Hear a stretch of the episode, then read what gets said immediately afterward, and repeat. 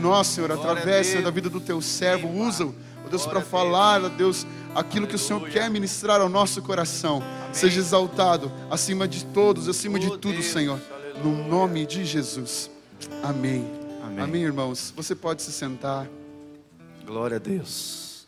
Abra comigo, meu irmão, minha irmã, a epístola paulina de Efésios, capítulo 3, de 1 a 13. Efésios 3, de 1 a 13. Essa manhã preciosa, né, com essa presença gloriosa do Espírito Santo nesse lugar, nós queremos falar sobre o maior mistério da história. O maior mistério da história. Como introdução, nós queremos apenas recapitular aquilo que já abordamos no capítulo 1 de Efésios 1. Nós falamos sobre o plano eterno, a grandeza do chamado de Deus, a riqueza da herança que os filhos de Deus possuem no Senhor e a grandeza do poder disponível na vida de cada crente, de cada cristão.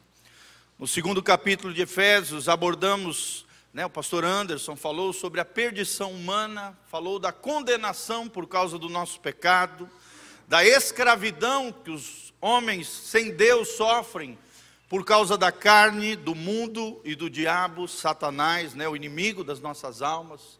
Também ali foi abordado acerca da salvação pela fé e a reconciliação através do sangue de Jesus mediante a fé.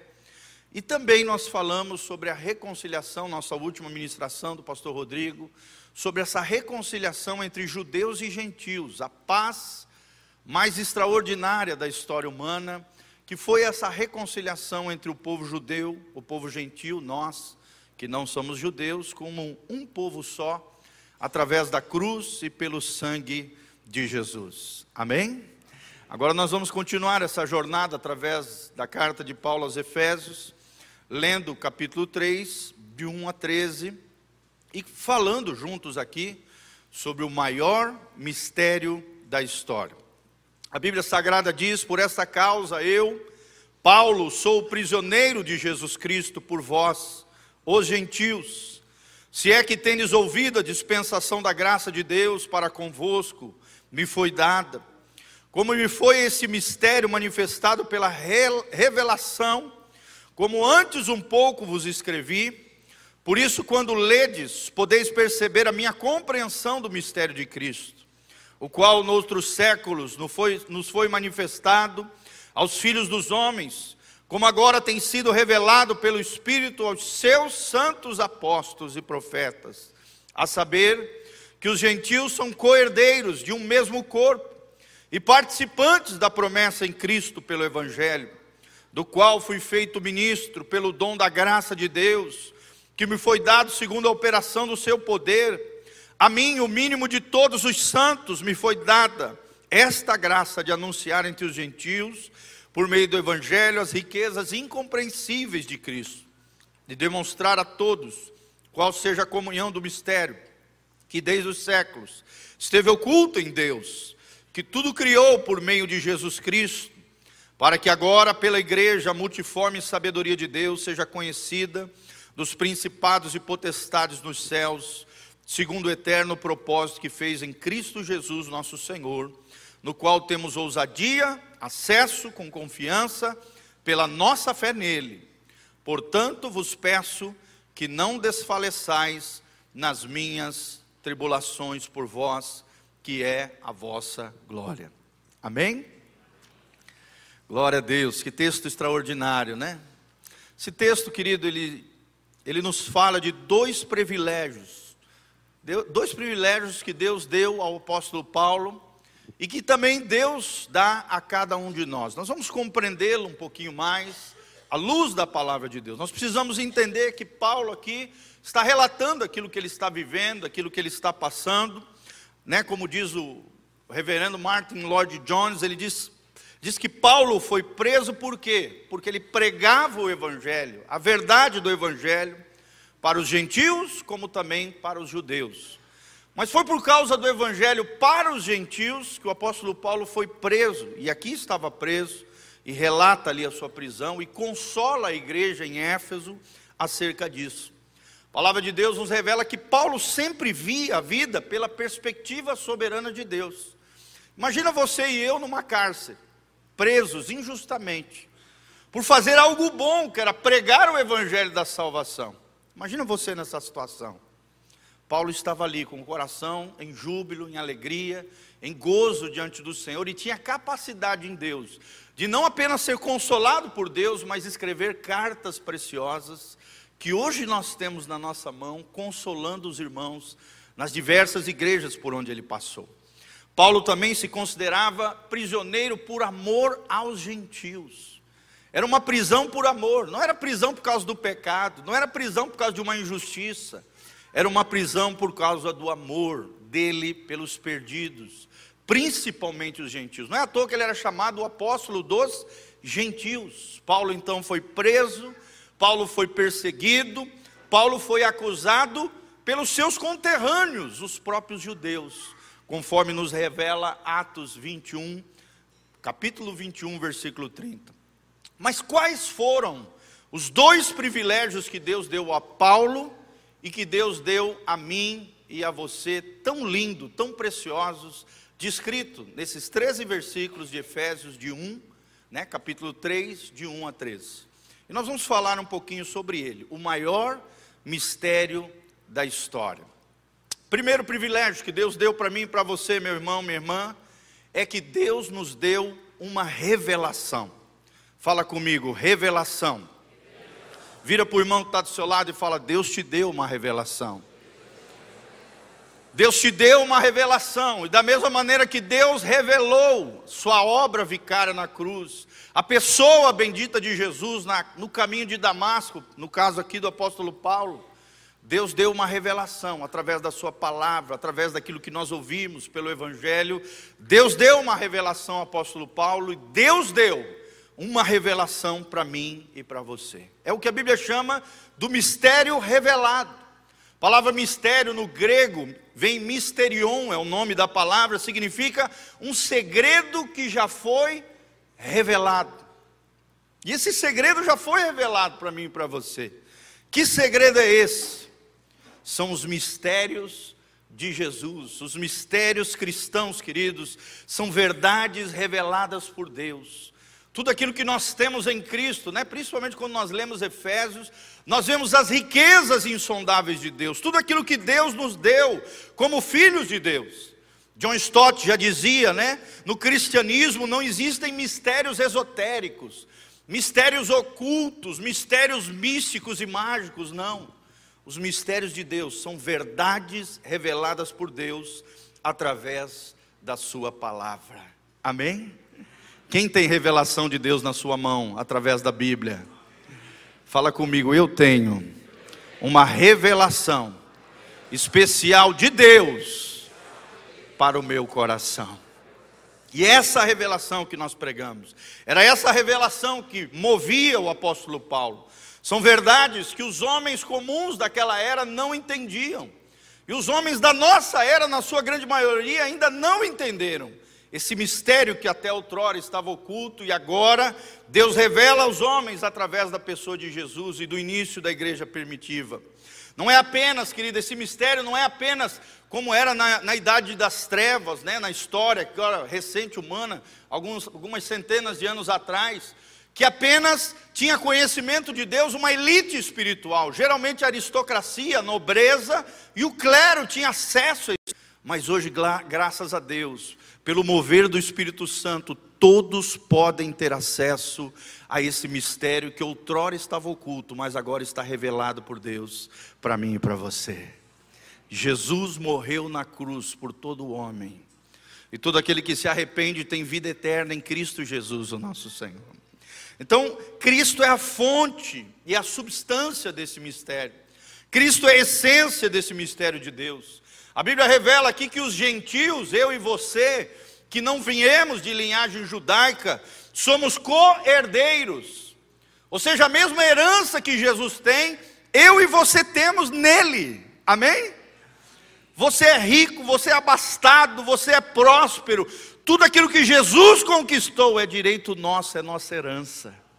Nós cantamos isso, tudo aquilo que né, que Jesus conquistou para nós, é direito nosso, é nossa herança, todas as bênçãos de Deus para nós. Será que a gente vive nessa realidade? Será que a gente entende essa realidade? Será que a gente compreende essa realidade, querido? Esse é o mistério que estava oculto. Os gentios, eu e você, somos coerdeiros com Cristo. Somos participantes agora do corpo de Cristo, ou seja, da, da igreja do Senhor Jesus. Desfrutamos das mesmas promessas que só os judeus antigamente no Antigo Testamento desfrutavam. Agora eu e você temos direito às promessas de Deus mediante a fé que nós colocamos em Jesus de Nazaré. Você tem promessa de Deus para a sua vida, irmão. Quando você estiver triste, lembre-se disso. Você nasceu de novo e nasceu para tomar posse das promessas de Deus na sua vida. Você faz parte dos filhos da promessa. Você é coerdeiro com Cristo, misterion, mistério. Nessa palavra grega significa diz respeito a Cristo. A Cristo unido num único povo. Que povo é esse? Os judeus que creram em Deus e agora os gentios e também os judeus que acreditam em Jesus. Num só povo, numa só etnia, numa só comunidade. É essa dupla união, o grande mistério de Deus, essa união com Cristo. Não é à toa que a Bíblia diz que nós somos o corpo de Cristo e Jesus é o cabeça do corpo. Amém? Às vezes parece que a gente esquece que nós estamos conectados a Cristo, que Cristo está sobre nós para nos abençoar, para nos dar autoridade, para nos dar poder, para nos dar graça no momento de fraqueza e dificuldade. É essa união que a Bíblia fala, que é o mistério de Cristo. Nós estamos com Cristo, nós estamos uns com os outros, entre eles, né? Como o Ricardinho, somos nós, os filhos de Deus, aqueles que são lavados pelo sangue de Jesus. Então o Messias recebeu sim as nações como herança, os gentios como herança, os judeus como herança, o povo de Deus, a Bíblia fala, deve ser luz para as nações. Não é à toa que a Bíblia diz em Mateus 28, a partir do versículo 18, 19, assim vai: ide por todo mundo, pregai o evangelho a todas as nações. Deus não quer apenas abençoar as nações, mas Deus quer levantar eu e você como uma bênção para as nações. Amém? Às vezes a gente só fica no nosso mundinho aqui, o Moarama, Louva-te, né? Chambré. Irmão, Deus pensa muito anos de férias, lá longe. De repente Deus colocava uma pessoa ali e eu começava a pregar o Evangelho. Quando eu vi, Deus já estava me usando para abençoar uma família inteira. Me lembro, eu estava de férias uma vez lá no México, de repente eu estava adorando lá no meio de uma pousada, lá eu e o Alisson, nós tocando lá violão, cantando, de repente veio uma família falou: Vocês são crentes? Somos. Vocês são de Jesus? Somos. E ali nós começamos ali ter comunhão, edificação. Deus me usou na vida daquele pai. Estava o pai e o filho. Daí ministrei na vida do filho. Daí depois chegou os outros parentes que vieram dos Estados Unidos. Foi a família toda, querida, abençoada por Deus porque em ti serão benditas todas as famílias da terra. Por onde você for, Deus te chamou para ser uma bênção, para ser luz para as nações junto com Jesus. Não é que nós somos luz, nós brilhamos a luz de Cristo. Não é que a glória é nossa, não é a glória de Jesus em nós, o povo de Deus. Deve ser luz para as nações. A nação judaica também, querido, nós vemos aqui através desse relato, né, principalmente dos versículos anteriores, aqui nós lemos, naquela ministração que o pastor Rodrigo deu, a nação judaica foi substituída por uma nova comunidade, a comunidade da fé, a comunidade de Deus, a comunidade dos cristãos, e é uma comunidade interracial. Não tem esse negócio de negros, brancos, índios, pardos, né, orientais, não. Nós temos todas as etnias englobadas num só povo. É uma comunidade interracial, é a igreja de Jesus, onde nós não podemos segregar ninguém, separar ninguém, nem ninguém achar que é melhor do que ninguém. Não, todos nós somos pecadores, salvos pela graça de Deus e purificados pelo sangue de Jesus de Nazaré. Ali está a igreja. Ali está o corpo de Cristo, ali está a igualdade entre, entre os irmãos. Igualdade é o que a Bíblia revela aqui nesse texto. E essa luz, irmãos, vai brilhar totalmente através da sua e da minha vida em Cristo Jesus, o nosso Senhor. Amém? A revelação já foi dada. A revelação está brilhando com fulgor como nunca antes na história da humanidade, através do povo de Deus, através da igreja de Jesus. Uma revelação é o primeiro privilégio que Deus deu ao apóstolo Paulo, mas que também Deus deu a mim e a você. Qual é o segundo privilégio que Deus deu para mim para você e também para o apóstolo Paulo? Uma comissão. Fala comigo, comissão. Nós temos um chamado de Deus. Nós temos uma vocação, esse é o, é, é o segundo significado desse mistério.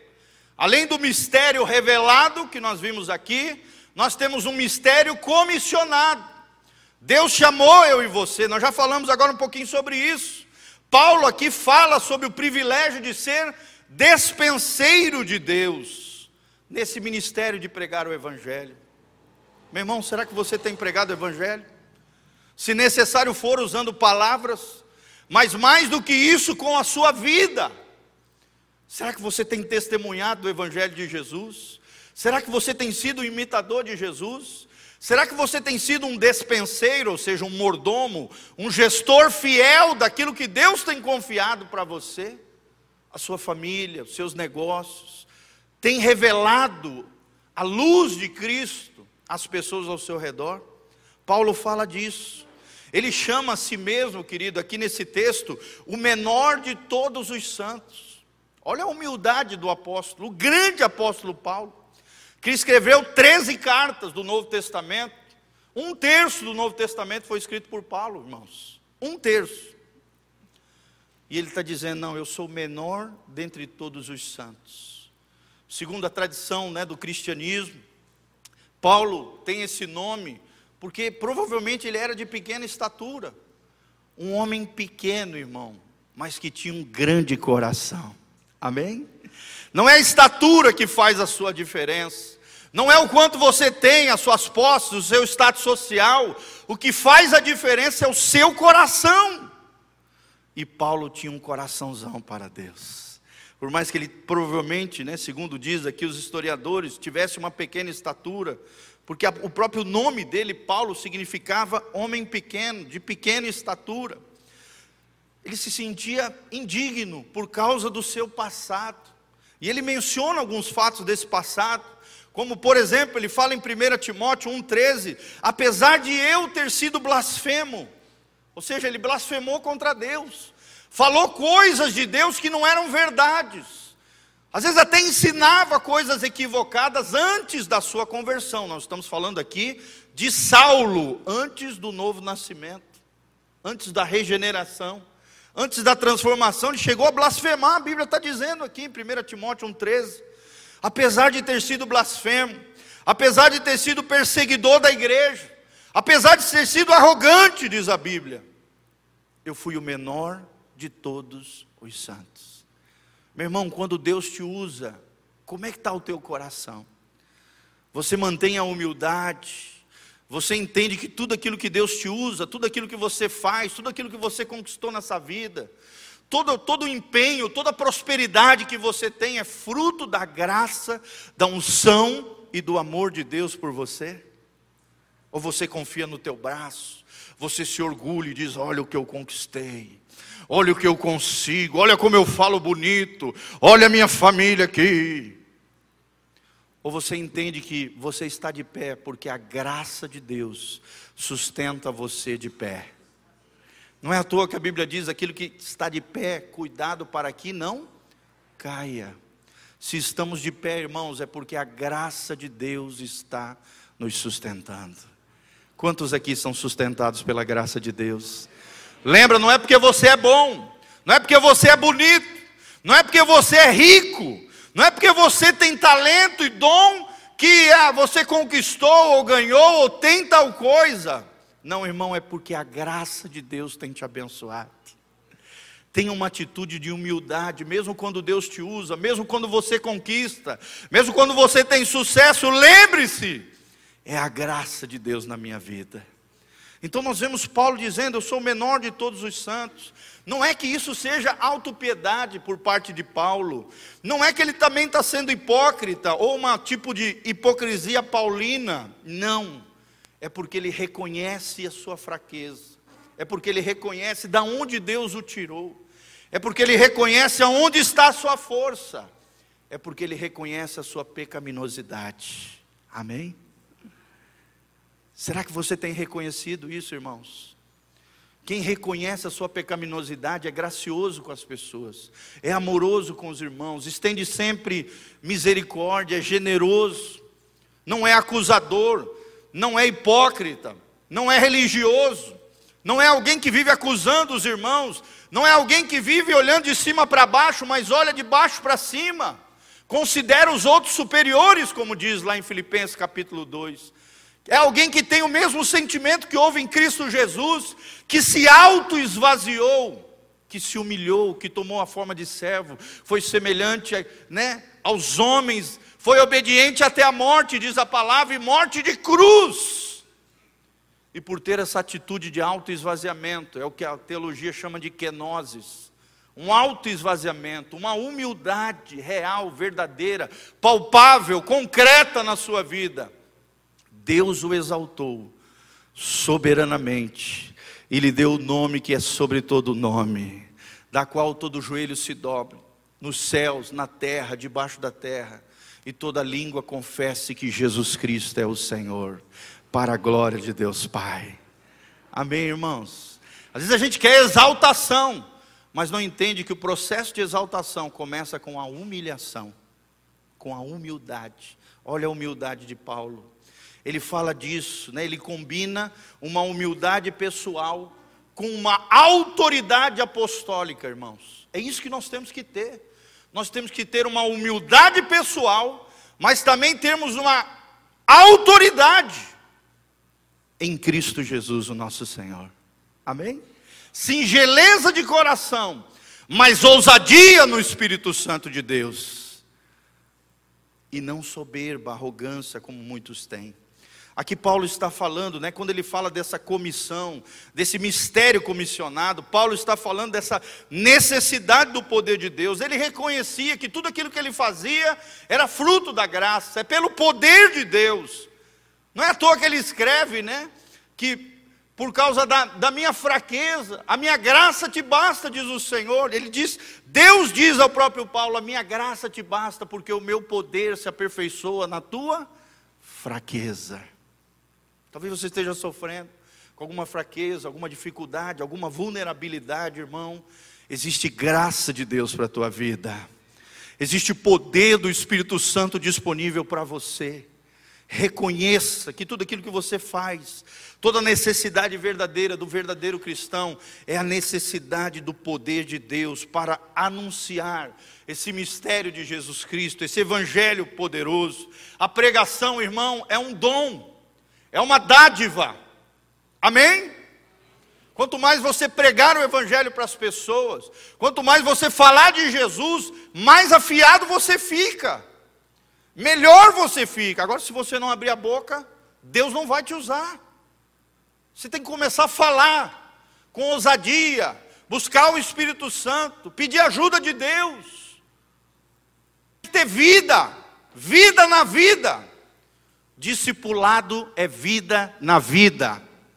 É a sua vida, é aquilo que você tem construído em Deus, sendo derramado sobre a vida de outras pessoas. Amém? Quem quer energia de Deus aí? Ai, pastor, estou tão sem energia. Irmão, vai buscar mais a Deus. Ele tem energia para você. A outra palavra é dunamis, que significa poder explosivo poder do Espírito Santo é explosivo, ele infecta as pessoas, ele exala através da tua vida. Esse dunamis de Deus fala também, como também é energia. Essas duas palavras significam da invencibilidade do Evangelho, segundo diz Hernandes Dias Lopes. Fala de um Evangelho poderoso, fala de um Evangelho invencível. Você prega a maior verdade do mundo. Você não pode pregar de qualquer jeito, irmão com a cara mirrada, com a cara feia, fechada. Ninguém vai querer esse evangelho. pregar de forma cafona, sem uma vida coerente, não vai ser eficaz. Você precisa pregar com paixão, a paixão do Espírito Santo. Você precisa pregar com energia, mas também com dunamis de Deus, a pregação explosiva, pregação enérgica, cheia do fulgor, da glória e da graça do Espírito Santo. A pregação de Paulo se divide em três etapas, irmãos. Esse ministério, né? Essa comissão. Primeiro, ele pregava aos gentios, diz a Bíblia aqui. Pregava aos gentios as insondáveis riquezas de Cristo. Que riquezas são essas, meus irmãos? Primeiro, as boas novas do Evangelho. Segundo, a ressurreição da morte, do pecado. Terceiro, ele pregava sobre a libertação da escravidão da carne, do mundo e do diabo. Jesus nos libertou. Amém? A Bíblia diz: E conhecereis a verdade, e a verdade vos libertará. Se o Filho vos libertar, verdadeiramente sereis livre. Quarto, ele fala sobre a entronização de Cristo nas regiões celestiais. Acabei de falar, Filipenses capítulo 2. Ele também falava da reconciliação com Deus. O homem era inimigo de Deus, mas a partir de agora, através das boas novas do Evangelho, eu e você, pelo Espírito Santo, cheios da graça e da glória de Deus, podemos ser amigos de Deus. Que coisa tremenda, irmãos. Nós que éramos inimigos, nós que estávamos indo para o inferno, nós que íamos para o lago que arde com fogo e enxofre, através de Jesus, mediante a nossa fé, que também foi colocada por Deus, nós somos resgatados e reconciliados com Deus. De inimigos de Deus, nos tornamos amigos de Deus. Vira para o irmão que está do seu lado e fala: Você é amigo de Deus? Meu irmão, será que nós temos sido amigos de Deus? Será que Deus tem sido nosso amigo? Paulo fala sobre isso, essa reconciliação. Paulo fala do fim da hostilidade, a hostilidade entre os homens e Deus, da hostilidade entre os homens e os homens. Foi o que o pastor Rodrigo pregou, essa paz com Deus. Quando estamos em paz com Deus, estamos em paz com as pessoas, estamos em paz conosco, com a gente mesmo. Também fala desse ingresso na família de Deus. Tudo isso, irmãos, são as riquezas insondáveis em Cristo, a nossa herança gloriosa em Cristo Jesus, nessa vida e também no porvir, o dia que nós subiremos com Ele em glória.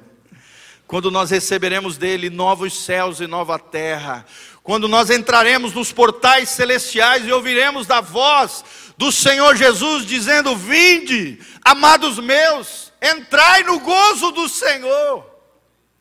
Meu Jesus. Imagina que glória esse dia, irmão, você entrando nos portais eternos e Jesus na porta dizendo: Vinde benditos do meu, do meu, do meu Pai. Vinde benditos do meu Pai, ao gozo que a alegria perpétua, a felicidade plena que eu vos tenho preparado. Não é à toa que Jesus disse: Não vos turbe, não se turbe o vosso coração. Na casa de meu pai há muitas moradas. Amém? Existem, sabe, casas celestiais. A gente não sabe se isso se refere ao corpo glorificado, alguns creem nisso, ou então são moradas mesmo, lugares maravilhosos que Deus tem preparado para nós nos céus. Um lugar tremendo. Um lugar onde não há dor, nem pranto, nem choro, nem nada disso, irmão a herança gloriosa que nós temos em Cristo, novo céu e nova, nova terra. Não precisamos mais, irmãos, vivermos como mendigos. Chega de espírito de coitadinho, de ficar se vitimizando. Você já não é mais mendigo. Você tem as riquezas insondáveis de Cristo. Esse é o primeiro aspecto, a primeira etapa da pregação de Paulo. A segunda dela, manifestar o mistério a todos os homens. O que, que é isso, pastor? Paulo pregava com autoridade, porque entendia que através da pregação ele tirava as pessoas das trevas e conduzia ao reino da luz de Jesus. Do poder de Satanás, tirava das mãos de Satanás e levava as pessoas ao poder de Deus. Essa pregação, ela tinha o poder de tirar o véu que havia nos olhos. A palavra revelação significa isso: tirar o véu, revelar tirar o véu, as escamas dos olhos das pessoas, e que os olhos das pessoas se tornassem abertos, conforme diz 2 Coríntios 4, 6. Isso fala também de uma nova criação, um novo povo, uma nova geração de pessoas. Deus unindo todas as coisas em Cristo Jesus, o nosso Senhor. Amém? Quem quer estar unido em Cristo aqui, levanta a mão. Glória a Deus. Ele é o cabeça, nós somos o corpo. Fica pertinho de Jesus, irmão. Não vá para longe dele. A terceira etapa da pregação de, de, de Paulo, salvação da humanidade. Irmãos, isso é tão, num só tapete, o tapete glorioso que é a igreja do Senhor Jesus. É Deus nos trançando uns aos outros em comunhão, em graça, nos unindo, onde a ligadura que nos une é o amor de Deus que excede todo entendimento como pequenas linhas. Quem já viu aqueles tapetes persas lindos, né? São caríssimos. São linhas coloridas que vão se emaranhando. Irmãos, essa é a sabedoria de Deus. Pessoas diferentes, de diferentes etnias, de diferentes cores, de diferentes backgrounds familiares, contextos familiares diferentes, pensamentos diferentes, todos unidos num só coração, num só propósito, na igreja do Senhor Jesus como se fosse um tapete todo colorido, lindo, persa, onde a glória de Deus é revelada até para os anjos. Amém? Quem faz parte desse tapete glorioso que é a igreja? É assim, é esse o significado original da palavra, dessa multiforme sabedoria de Deus, ou seja, muitas formas da sabedoria de Deus. Por isso que você é diferente do irmão do seu lado. Por isso que há diferentes dons, por isso que há diferentes ministérios, por isso que há diferentes mentes, por isso que há diferentes cores, todos diferentes, mas num só propósito. A igreja, como uma linda tapeçaria de Deus, de várias cores. Aqui fala de diversidade, aqui fala de harmonia, de Deus trabalhando tudo em todos. Você pode dar um glória a Deus, querido? É como se fosse um grande teatro, diz o reverendo Hernandes Dias Lopes. Como se fosse um grande drama divino, onde a história é o teatro, onde o mundo é o palco, onde a igreja são os atores, vocês são os atores. Amém? Olha cada ator lindo aqui de Jesus, ator e ator, atriz, né? Atora não, atriz. Olha que coisa linda, gente. Nós somos os atores desse drama celestial, desse grande drama divino. Irmãos, é Deus quem escreve a peça desse teatro. É Deus quem escreve a peça, é Ele quem dirige todas as coisas, é Ele quem produz essa obra linda. E ato após ato, a história vai se desdobrando. Os anjos estão no auditório e são os espectadores do drama da salvação. Amém, queridos? Quem faz parte desse teatro chamado Igreja de Jesus? Quem faz parte dessa obra linda que Deus escreveu, dirigiu e produziu? Aleluia! Através da morte de Jesus na cruz do Calvário e da ressurreição do seu filho amado. Irmãos, os olhos, os anjos eles olham fascinados ao ver judeus e gentios, povo de Deus da antiga aliança e povo da nova aliança. Nessa vida, nas dificuldades, nas batalhas travadas diariamente no nosso coração, a Bíblia diz no final desse versículo, Romanos 8,17: também com Ele seremos glorificados. Esse drama celestial vai ter um fim e o fim desse drama, dessa peça extraordinária que Deus está dirigindo, irmão, será glorioso no novos céus, na nova terra. Nós precisamos compreender, nós temos confiança ao trono da sua graça. Amém? Coloca a mão na sua cabecinha e fala assim: Senhor, eu profetizo sobre a minha vida ousadia, desejo de acesso e confiança no Senhor. Meu irmão, não tem por que você se sentir para baixo, não tem por que você se sentir pequeno, como Paulo era de pequena estatura. Você é grande no Senhor, amém? Não por causa de você, mas por causa daquele grande que está dentro de você. o Espírito Santo, a energia, a dunamis de Deus, que mora dentro de nós, não é o vaso, mas é o tesouro que foi colocado dentro de vasos de barro, que nos torna grandes para esse grande Deus que nós servimos. Por isso nós temos ousadia. O que é ousadia? Ausência de barreira, ausência de medo vivermos sem timidez, vivermos, né, não de maneira vergonhosa, mas honrosa diante de Deus e nos aproximarmos de Deus com segurança. O que é acesso? Acesso é judeus mais gentios tendo acesso ao coração de Deus, ao coração do Pai.